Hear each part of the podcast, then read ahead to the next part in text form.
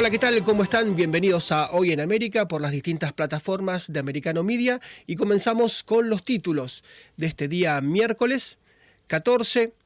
Vamos a ver lo que ha pasado en el Mar Negro, particularmente con aviones de cuarta generación Su-27 de Rusia. Dos cazas rusos han chocado un dron de Estados Unidos, un dron no tripulado, una maniobra que muchos dicen que fue temeraria el ejército norteamericano ordenó el derribe de este dron, que no es un dron cualquiera, no son estos drones que se manejan con un teléfono celular y valen 50 mil, 100 mil dólares, es un dron de 30 millones de dólares. Eh, que tiene 20 metros de largo, que pesa 2.000 kilos, que lleva 8 misiles láser y 16 misiles no convencionales. Es un arma de guerra muy, pero muy potente. Bueno, aparentemente a propósito, los cazas rusos lo chocaron, hicieron que tuviera que terminar malográndose, cayendo a tierra, el presidente Joe Biden convocó de urgencia al embajador ruso en Washington para expresarle su desconcierto por lo que había ocurrido y su queja. Es un dron que va a 335 kilómetros por hora en velocidad crucero, e insisto, es un arma de guerra que la aviación rusa decidió atacar.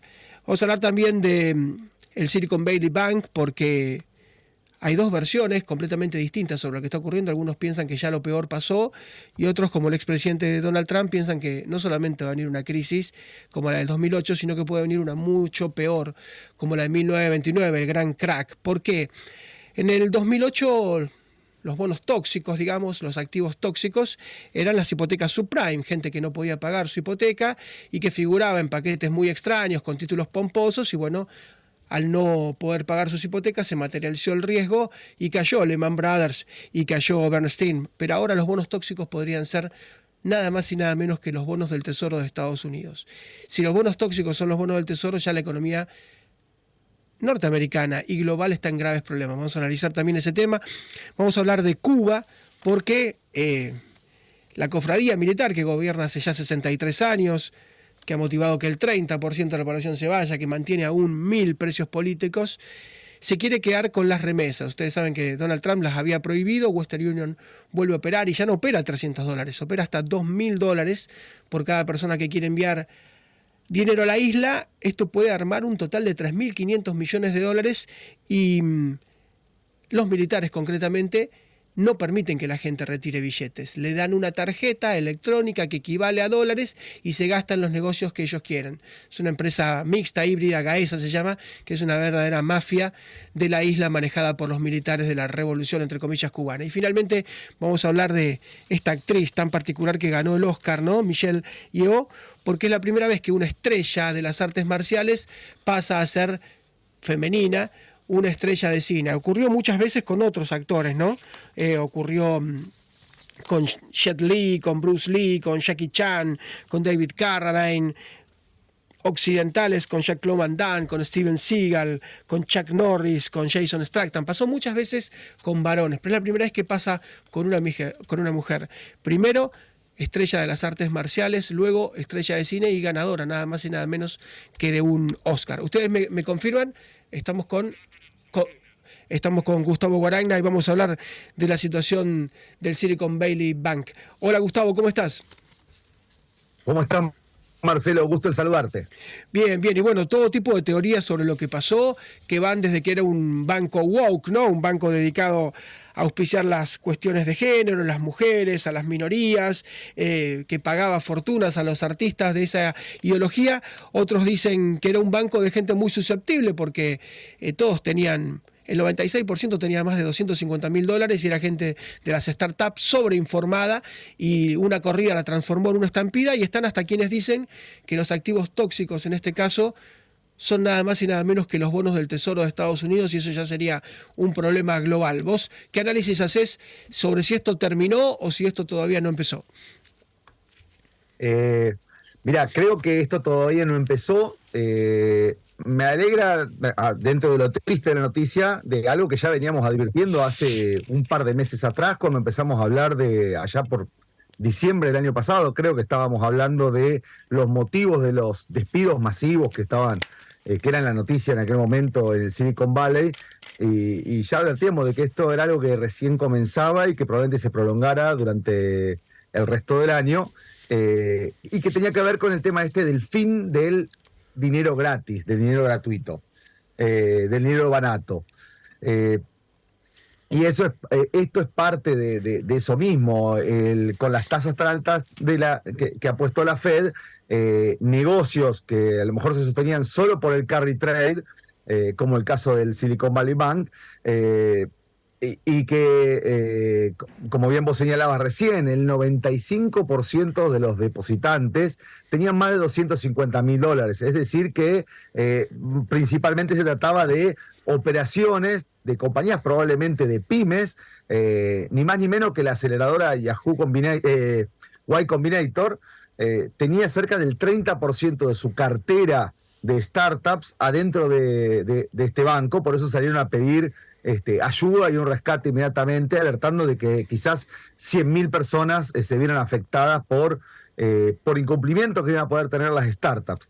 Por otro lado, ya lo veníamos hablando, es, la situación de muchas de las startups es casi insostenible eh, como, como inversión de corto plazo porque no generan revenue ni profit, con lo cual una inversión que se hace sobre esa es una inversión de riesgo y debe ser diversificada. Claramente la gente del Silicon Valley Bank no hizo un buen trabajo de gestión de riesgo.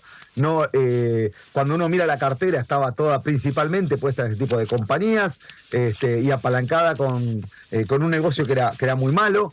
Eh, otros señalan el inicio de la corrida. siempre se busca a lo mejor al que se trató de proteger como, como la causa porque bueno, hay otros fondos que supieron retirar este, muy rápidamente, principalmente uno de los empresarios vinculado al sector tecnológico, como es Peter Thiel, este, fue de los que se salvó tempranamente, pero creo que estamos poniendo ahí la, acusación en, el lugar equivocado, en el que se salvó. Eh, en menos de, ocho horas, eh, la semana pasada, el día jueves, si, si mal no recuerdo, se retiraron este, a razón de 1.17 billones de dólares por segundo del banco. La cantidad de transacciones no aumentó eh, enormemente, pero sí aumentó el, monto de cada una de las transacciones. Eh, con lo cual, obviamente, esto originó la, rápida intervención y también eh, hay un punto que es importante señalar. Este banco, de alguna manera, probablemente producto del lobby, había resultado uno de los beneficiarios de, tener menores controles de parte de la SEC. Es decir, en un contexto muy regulado, este banco estaba este, poco regulado, había logrado esquivar esos controles. Y también hay otro tipo de activos tóxicos que formaban parte de la cartera, como pueden ser todas las vinculadas al mundo cripto. Vemos eh, en este momento una seguidilla que está afectando ya ahora no solo a bancos chicos, este era el banco número 16 de Estados Unidos, sino también bancos mucho más grandes como el Credit Suisse. Así es, y vos nos ibas diciendo eh, antes de las elecciones parlamentarias, muchas de estas empresas que son woke, ¿no? Son empresas progresistas y más cercanas al Partido Demócrata y a Joe Biden, eh, no querían dar malas noticias. Entonces, cuando pasó la elección, apareció Intel, la empresa de los chips, despidiendo 20.000 personas, Tesla, el 10% de su plantilla, Microsoft, 10.000 personas, Meta de Mark Zuckerberg, 12.000 personas, Salesforce, 8.000, Lyft, la compañía de autos, 13% de su personal, Google, 12.000 personas, Apple frenó las contrataciones. Es decir, no quisieron dar malas noticias, pero las dieron todas a partir de las parlamentarias y es como que se veía venir que, la crisis existía. Le agrego una de ultimísimo momento. En el día de ayer, Meta anunció un recorte, un nuevo recorte de 10.000 personas más. Y es, una de las compañías que se tienen que volver, aduciendo que se tienen que volver más eficientes, más flat. Eh, pero también ya la semana pasada eh, se advertía de que la siguiente ola de despidos va a venir del lado del sector financiero y posiblemente también del sector de salud.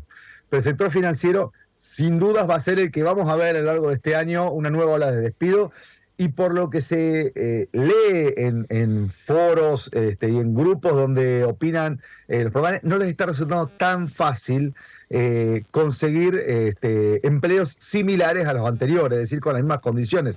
¿Qué quiere decir esto? Si bien hay pleno empleo, si bien es muy fácil para cualquiera del sector tecnológico volver a reinsertarse, es muy difícil volver a reinsertarse con las mismas condiciones que le daba el empleador anterior.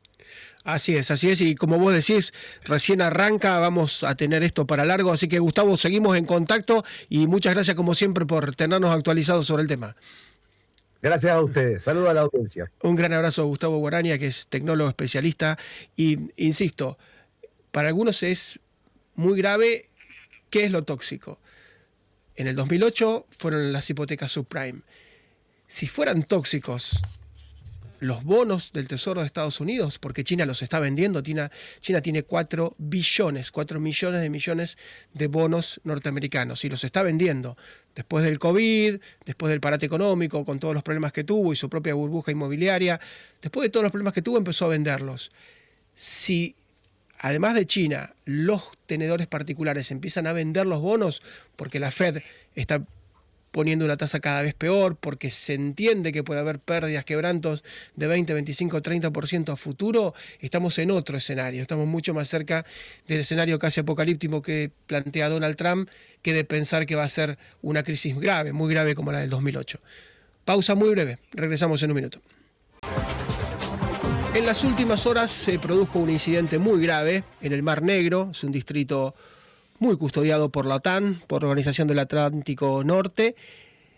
Dos cazas rusos Su-27 de cuarta generación chocaron de manera intencional, aparentemente en una maniobra temeraria, y rompieron las hélices de un dron norteamericano. Es un dron no tripulado, pero es un dron enorme, de 20 metros de largo, 2000 kilos de peso, es un dron que llevaba 8 misiles con guía láser y 16 misiles convencionales, es un dron que cuesta 30 millones de dólares, muy difícil no darse cuenta que se no es un dron de 50 mil dólares, de 100 mil dólares que se maneja con un joystick o con un celular desde tierra, eh, era otra cosa, eh, creen desde Estados Unidos, el ejército mandó a derribar el RON, a estrellarlo, y creen en Estados Unidos que hubo intencionalidad, que hubo justamente ganas de tumbarlo, sabiendo exactamente de qué se trataba y que esto no fue un accidente. El presidente Joe Biden convocó de urgencia al embajador de Rusia en Washington para expresarle su queja por lo ocurrido. Vamos a hablar con un piloto y especialista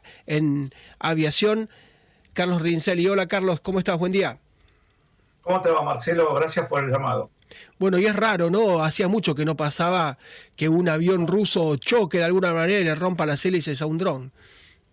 Bueno, esto quizás sea un dato histórico, porque es el primer combate aire-aire entre una aeronave tripulada, en el caso del avión ruso, y una aeronave no tripulada, como es el dron, que tiene forma de avión, obviamente, que es el caso del, del americano, que en definitiva terminaron derribándolo el gobierno de Estados Unidos, ¿no? Carlos, esto lo habíamos visto en Top Gun, nada más en la ficción, ¿no? Cuando se da un combate de ficción y muere un piloto norteamericano, bueno, ya es la historia de Top Gun, que el año pasado se, se recuperó, ¿no? Con Top Gun Maverick, pero digo, solamente había pasado en el cine. Sí, pero mira, pensá en estas cosas. Eh, la velocidad del SU-27 eh, prácticamente triplica la velocidad del dron, lo cual para detectarlo ha sido fácil porque estamos hablando que esto uno y otro vuelan entre 15.000 y 18.000 metros. y Este, los dos tienen la misma capacidad de vuelo alto, digamos. Pero el dron no es, vos bien lo dijiste, no es un elemento chiquito como el que nosotros conocemos, como los que podemos ver para la, televisión o los caseros. Es un avión, y un avión grande. Vos fijate que, vos mismo lo resaltabas, tiene una capacidad de 2.000 250 kilos para transportar armamento. O sea, en este caso estaba haciendo vigilancia, pero el armamento lo tiene. Entonces, yo digo, ¿cómo hicieron para tocar la hélice de este dron cuando un avión vuela a 1500 kilómetros horarios y el otro a 400?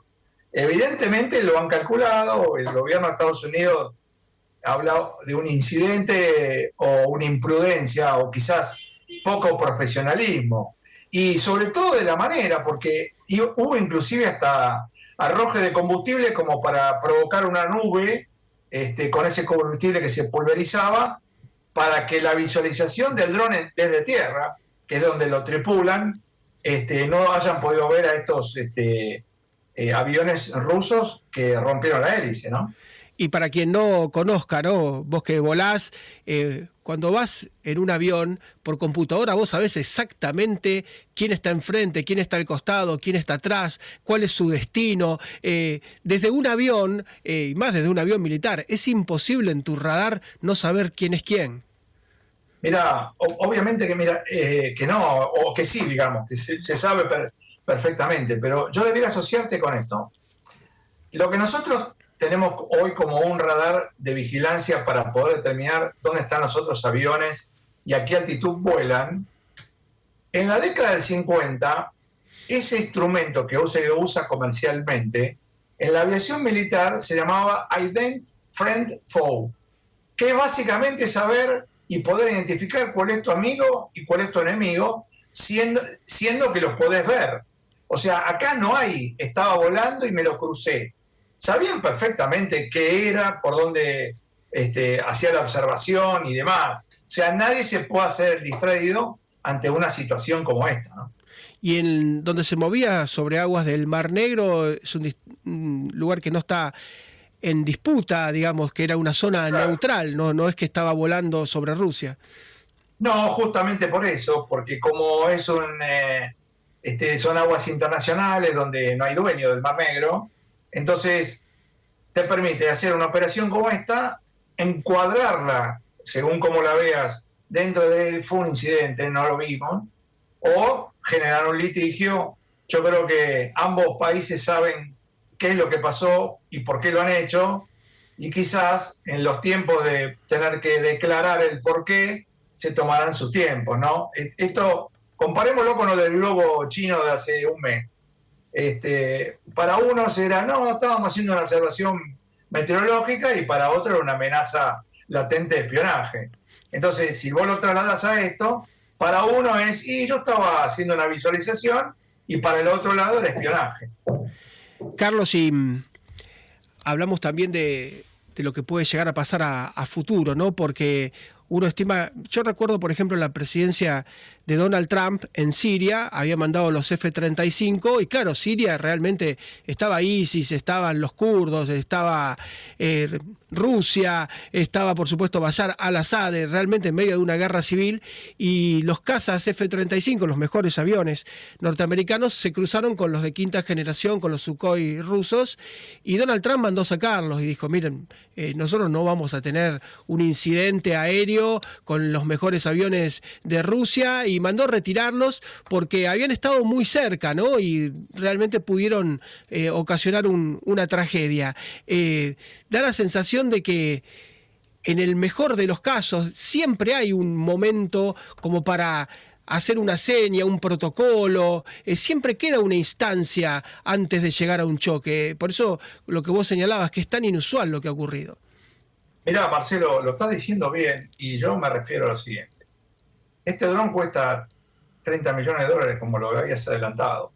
El avión ruso cuesta 27. O sea, yo creo que a esta altura, eh, cada país, eh, por ser neutral en esto, evalúa la pérdida que tiene en una zona caliente como es el espacio aéreo.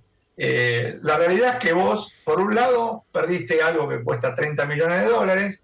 En Estados Unidos hay 93 de estos aparatos drones que son aeronaves no tripuladas, en definitiva la están controlando desde tierra.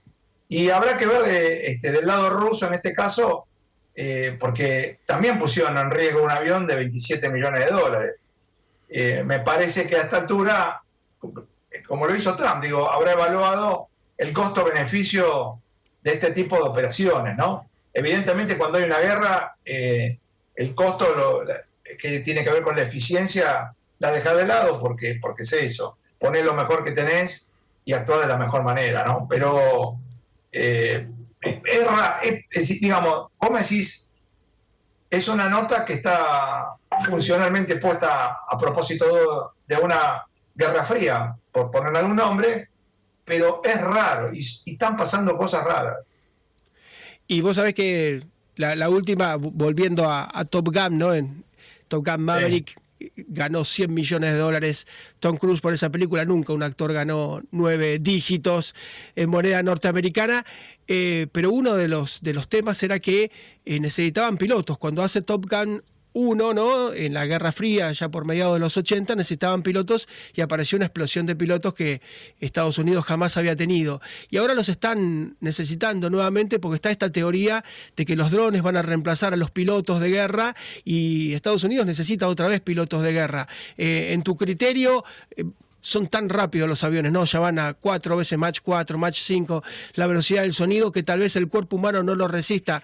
Pero ¿vamos a tener pilotos eh, de aviones de guerra en el futuro o van a ser todos drones?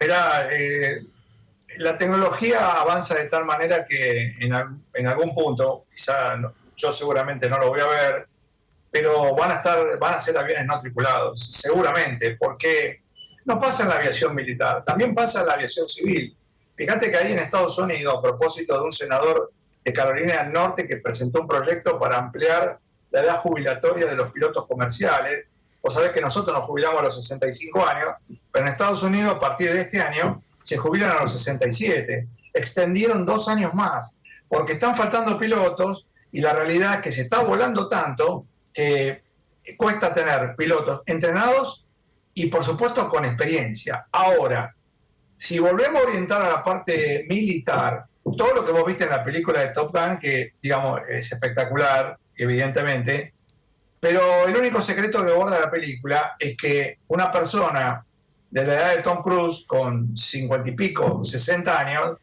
no puede competir con un joven de 30 o de 25 años en cuanto a las reacciones, por esto que si vos, un avión que vuela cuatro veces la velocidad del sonido, el, que, el que tiene que reaccionar no es lo mismo. Yo puedo tomar decisiones quizás con mi expertise, pero necesito más tiempo para tomarla que un joven que a lo mejor toma una mala decisión, pero el comando lo lleva para el lado donde lo tiene que llevar mucho más rápido que yo, sin lugar a dudas. Así es, Carlos, como siempre, un gran abrazo y muchísimas gracias. ¿eh? No, a ustedes y como siempre les digo, toda la agenda aeronáutica en arroba ambiente de vuelo, que es mi programa vía Instagram. Gracias, Carlos Rincelli, piloto y especialista en aviación. Volvemos en un minuto nada más después de la pausa. Vamos a ir directamente a La Habana porque es muy difícil de entender la decisión de la administración del presidente Joe Biden de la Casa Blanca de restablecer Western Union en Cuba. 300 dólares se podía mandar antes a la isla, ahora se puede mandar 2.000 dólares. Se cree que al año pueden llegar a ser 3.500 millones de dólares. Pero ¿qué es lo que ocurre? Que en el medio hay intermediación. Los cubanos reciben dólares, billetes, no. Reciben aparentemente una tarjeta y esa tarjeta está cargada con dólares virtuales que después hay que gastar en tiendas que el régimen cubano determina. O sea, en el medio puede haber una intermediación muy importante. Vamos a preguntárselo hoy. Es un lujo hablar con Camila Costa, que es una periodista en La Habana corresponsal del diario ABC de España, que ha sufrido en carne propia la prisión domiciliaria y que ha sido siempre perseguida. Camila, ¿cómo te va? Muchas gracias. Hola, muchas gracias a ustedes por la invitación acá. Un gusto estar nuevamente con ustedes. Camila, contanos ¿Cómo recibe dinero el cubano? ¿Recibe el dólar billete, el dólar eh, con Franklin o recibe una tarjeta donde hay un dólar virtual? Sí, es exactamente como dices, que es otra de las trampas que tiene este, este el establecimiento del, envío de remesas a Cuba. Es decir, el cubano no recibe el, dólar, que es la moneda fuerte, sino que eh, los familiares en el extranjero lo eh, hacen la transacción eh, bancaria con Western Union y acá lo que reciben es una moneda virtual que se llama MLC en unas tarjetas que solo sirve, no puedes ni siquiera extraer ese dinero, sino que tienes que obligatoriamente gastar ese dinero en unas tiendas eh, creadas, que es el, el apartheid económico que ha creado el régimen en la isla, porque no es todo el cubano el que puede acceder a ese, a ese tipo de moneda tampoco.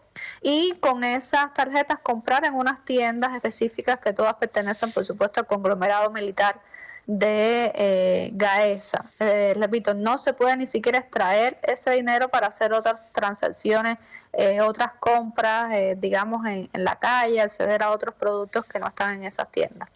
Es decir, que se quedan con la parte del león, se quedan con lo que ellos quieran porque ellos ponen el precio que quieran. Sí, además, esos productos en esas tiendas tienen un 200, 300% de, más caro de, de precio original. Por eso es muy difícil que la administración de Joe Biden, que la administración actual, eh, no sepa que esto ocurra, porque ellos saben lo que es Gaesa, pero contanos vos, para quien no es cubano, para quien no conoce Gaesa, ¿qué significa Gaesa? GAESA es el grupo de la administración empresarial, es lo que significan las siglas SA de las Fuerzas Armadas Revolucionarias, es decir, del ejército de Cuba. Eh, debido a que el Departamento de Estado em, desde hace varios años, eh, específicamente en 2021, sanciona a varias empresas, GAESA no está registrada en Cuba, GAESA está registrada en Panamá. Por eso no se puede sancionar directamente, pero sí el Departamento de Estado ha sancionado a empresas directamente que eh, son maniobradas por GAESA, como es Fincimex, como es Gaviota. Es decir, GAESA controla prácticamente el 80% de la economía cubana. Son, va desde tiendas de, alimentos, de tiendas de combustible, em, centros turísticos, hoteles, es decir, ya digo, el 80% de la economía cubana controlada por GAESA, es decir, controlada por los militares cubanos, controlada por em, la familia Castro, la cúpula militar. Es una entidad que estuvo dirigida hasta julio del año pasado por eh, el ex yerno de Raúl Castro, que falleció justo el primero de julio del 2022, Luis Alberto Rodríguez López Callejas, y actualmente ocupa la, la presidencia interina es la última información que conocimos. No sabemos si han puesto a alguien diferente al frente de, de Gaesa. y Elmina Lastres Morera, que es, la, es militar también, es primera coronel. Y Rodríguez López Calleja, un personaje muy extraño del principio de la revolución, pero con un perfil muy bajo, ¿no? No se mostraba mucho justamente para no mostrar el mazo de naipes, escondía un poco los negocios. Sí, en los últimos tiempos estaban tratando, digamos, eh, de levantarle un poco el perfil. Estaba como asesor de, Miguel Díaz Canel, el mandatario cubano. Incluso fue a algunos eh, viajes internacionales a México, eh, justamente en medio del establecimiento de algunos negocios que estaba tratando de, llevar a cabo el régimen cubano con, otros gobiernos. Pero falleció repentinamente, no se sabe. Algunos dicen que es un ajuste de cuenta eh, hay muchos comentarios, pero bueno, no podemos afirmar nada porque falleció en extrañas circunstancias y, y con apenas 60 años de edad. Así es. Y mm, te pregunto a futuro, ¿no? Porque evidentemente el dinero va a empezar a fluir. Vos sabés que decía Fidel Castro, le decía al comandante Hugo Chávez, eh, tenés que tener de tu lado las Fuerzas Armadas porque eso te va a dar la garantía de que no te van a dar un golpe y en caso de que el pueblo salga a la calle, las Fuerzas Armadas lo van a reprimir. Tenés que tener muy bien a los militares. Esto de Gaesa y esto de estos negocios que le dan a los militares, los militares son incondicionales de los Castro y de Díaz Canel, ¿no? Digamos, tienen estos negocios y es muy difícil que los militares se rebelen en Cuba, ¿no? La mayoría está comprometida, sobre todo los altos funcionarios. Hay muchos que eh, eh, funcionan como testaferros también. Aunque después del 11 de julio, según informaciones, comentarios que nos llegan, hay digamos que una lucha por el poder, hay diferencias de criterio, pero en su mayoría están demasiado comprometidos, eh, tienen muchos negocios, es decir, se mueve mucho dinero y los que estén inconformes con, digamos, con la represión o algo así, pues no lo van a manifestar porque temen también perder su dinero, sus negocios, sus inversiones. Eh, yo, hay algo muy importante acá también eh, relacionado con GAESA y el tema de la remesa, y es que la, la entidad encargada de gestionar estas remesas, porque es muy difícil pensar que la administración norteamericana no conoce esto, cuando la prensa independiente está constantemente alertando, cuando desde la oposición se está alertando de, todo, de todos estos vínculos. Y es que la entidad por la parte cubana que está gestionando esta remesa es, se llama Orbit SA, una entidad que surgió justamente cuando en el año 2021 el Departamento de Estado sanciona a Fincimex, que Fincimex pertenece a GAESA y Fincimex era la que gestionaba hasta ese momento la remesa. Y justo en medio de esto surge Orbit SA. Orbit SA que tiene una extraña conexión con su predecesora eh, Fincimex, que además los trabajadores que, eh, eh, trabajan acá en Orbit, en Orbit SA son los mismos que trabajaban en Fincimex, que usan los mismos sitios web de envío de dinero a Cuba que, que utilizaba Fincimex y además funcionan las mismas oficinas que utilizaba Fincimex. Es decir, es muy extraño todo esto y cuesta creer que el Departamento de Estado, cuesta creer que la administración Biden no conozca esto, que está justamente beneficiando a los militares directa o indirectamente.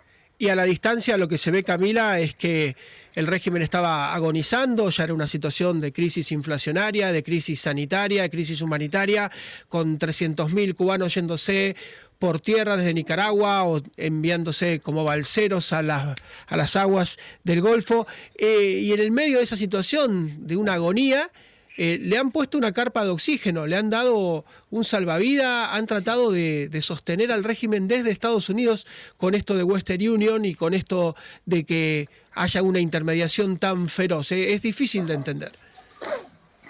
Sí, es difícil. Justamente todo esto nos hace recordar lo que sucedió cuando estuvo el presidente Obama y de ese el establecimiento de relaciones. Todo esto viene a dar oxígeno a la dictadura porque el pueblo cubano sigue padeciendo la inflación, sigue padeciendo las violaciones de derechos humanos. No debemos eh, olvidar que hay más de mil presos políticos todavía encarcelados, que justamente funcionarios de la administración norteamericana, incluso funcionarios de eh, la Unión Europea, porque no solo tiene que ver con Estados Unidos. Hay gobiernos de la Unión Europea que incluso están comprando toda esta historia de supuesto emprendimiento, de los negocios con eh, Cuba como forma de, eh, digamos, promover un supuesto sector privado que haga emerger un, un, sector político, pero no se dan cuenta de que lo fundamental que nos hace falta a todos los cubanos es la libertad. Y que con este tipo de retórica lo que hacen es alargar ese tiempo eh, en el que podemos llegar a la libertad. Y son varias medidas. Eh, decía que recientemente mencionaban que estaban dispuestos a recibir a, los presos políticos que, liberaran justo como hizo eh, Daniel Ortega en, Nicaragua. Y, y hay muchos que estamos a la expectativa de que pueda suceder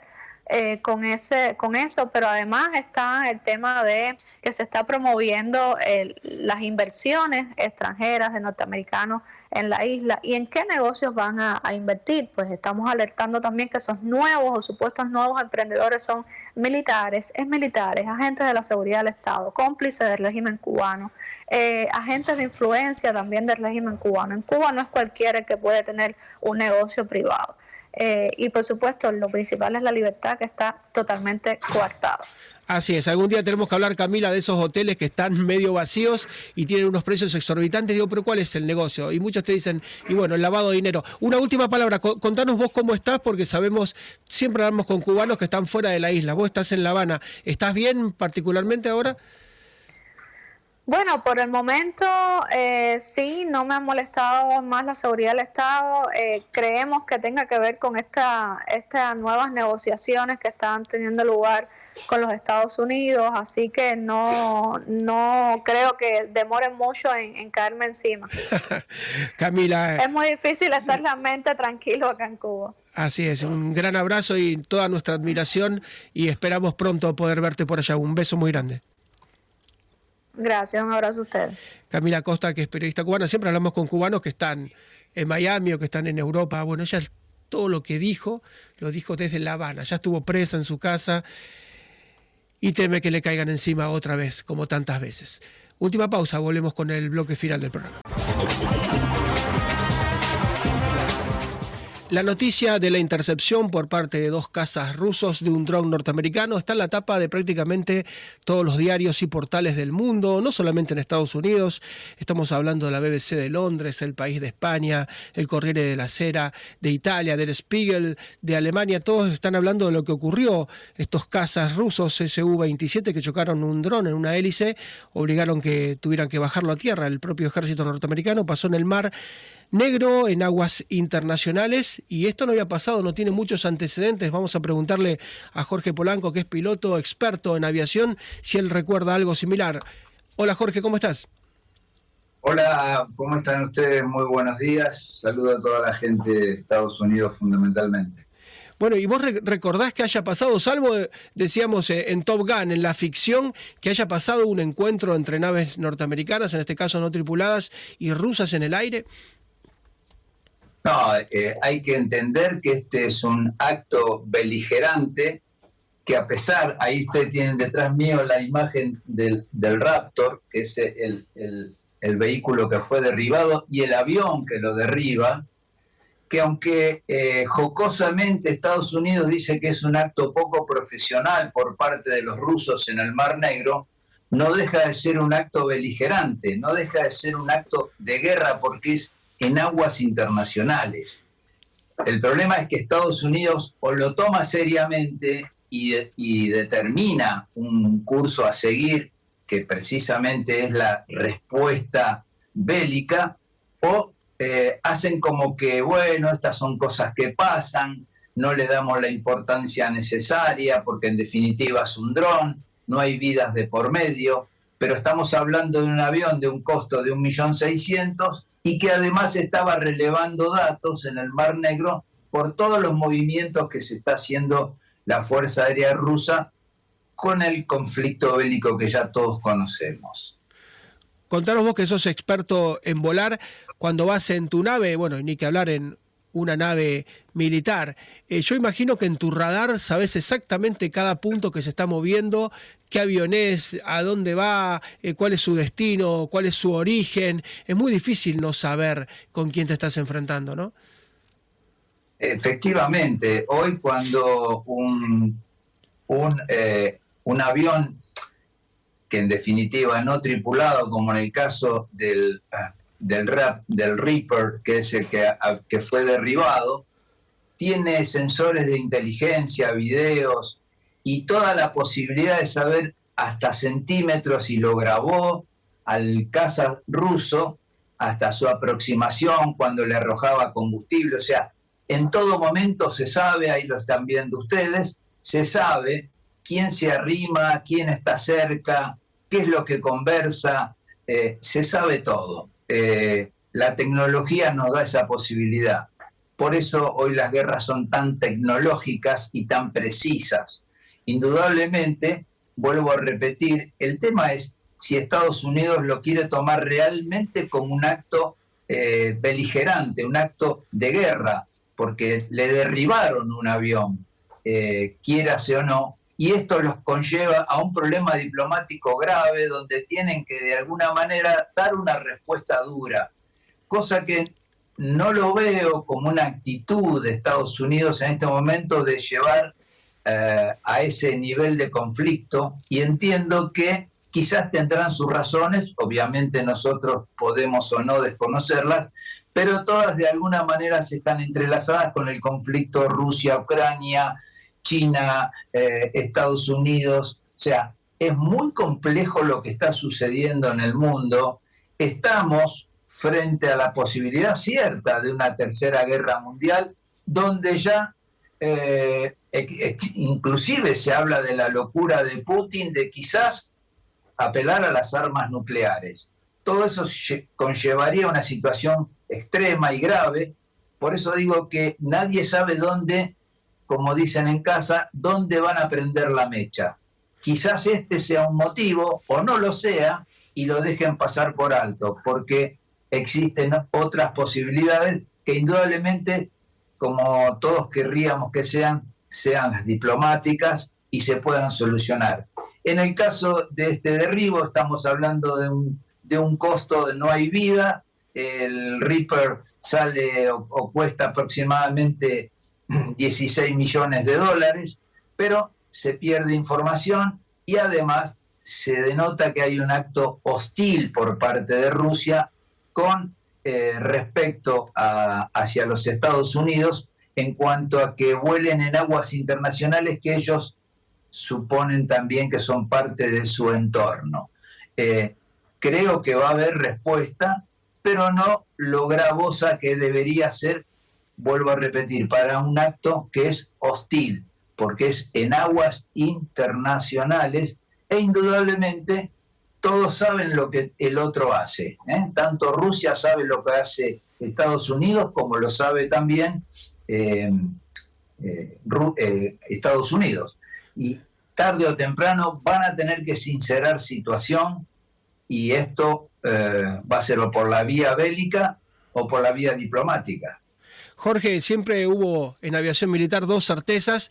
Por un lado, que los aviones rusos eran muy rápidos. Cuando salió el MiG-25, recordarás, a 2.500 kilómetros por hora, conmocionó a Estados Unidos que tuvo que salir a buscar una respuesta. Y además que los pilotos soviéticos antes y rusos ahora son buenos y tienen muchas horas de vuelo. Eh, el Su-27 es mucho más rápido que un dron y los pilotos son buenos, con lo cual es muy difícil de entender que no lo pudieran alcanzar, que no hubiera un protocolo a seguir, es muy difícil de creer. Bueno, a ver, los protocolos de encuentros arriba de, aguas internacionales, eh, el avión ruso no tiene ningún protocolo para con un avión que sabe que no, está, no es tripulado, pero sí sabe que igual lo están viendo el, Predator, en este caso el Reaper, como se le llama ahora, eh, es un avión espía que fue, es muy usado por Estados Unidos, Italia, Reino Unido, España, y tiene un sensor en su nariz con muchas capacidades técnicas que le dan la posibilidad de eh, tener hasta la cara del piloto cuando se arrimó para verificarlo y puede volar hasta 26 horas, inclusive hay modelos de estos que vuelan hasta 36 horas. Vuelan muy alto, pueden volar a 45 mil pies de altura, eh, a unos 13 eh, kilómetros de altitud, y tienen motores turbohélice de los usados comúnmente por los aviones comerciales de Estados Unidos.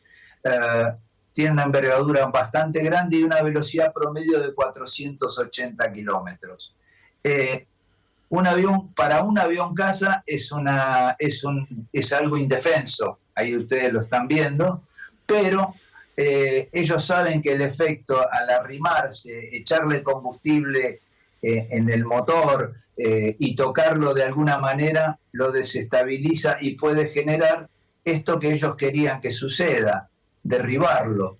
Ahora, vuelvo a repetir, eh, vos me estás hablando de los pilotos rusos, el Su-27, que es un avión ruso de muy buena factoría, fue el avión que definió prácticamente las generaciones de aviones caza en Estados Unidos, en, Rusia, perdón, y que a partir de él eh, vino una generación de aviones mucho más sofisticados. Igualmente, hoy eh, la sofisticación en tecnología la sigue teniendo el liderazgo de Estados Unidos todo lo demás se ha demostrado de que no es verdad y que la mejor combinación o las combinaciones más eh, eh, que son más militarmente convenientes siempre son un fuselaje eh, ruso con tecnología israelita. Los israelíes han avanzado mucho en tecnología de combate y hay que entender que lo mismo puede suceder sobre un avión americano. O sea, la carrocería es una cosa y la tecnología es otra. Así es, Jorge, bueno, esperemos que haya sido algo aislado. Insisto, vos no lo confirmás, es algo realmente inédito. Esperamos que sea algo aislado y como vos decís, que la situación sea diplomática, rápida y contundente. Un gran abrazo, Jorge, como siempre. Muchas gracias. Gracias a ustedes, un saludo y que tengan buena tarde. Jorge Polanco, piloto, experto en aviación. Nos vamos, regresamos mañana. Muchísimas gracias por la atención. This podcast is a part of the C Suite Radio Network. For more top business podcasts, visit c-suiteradio.com.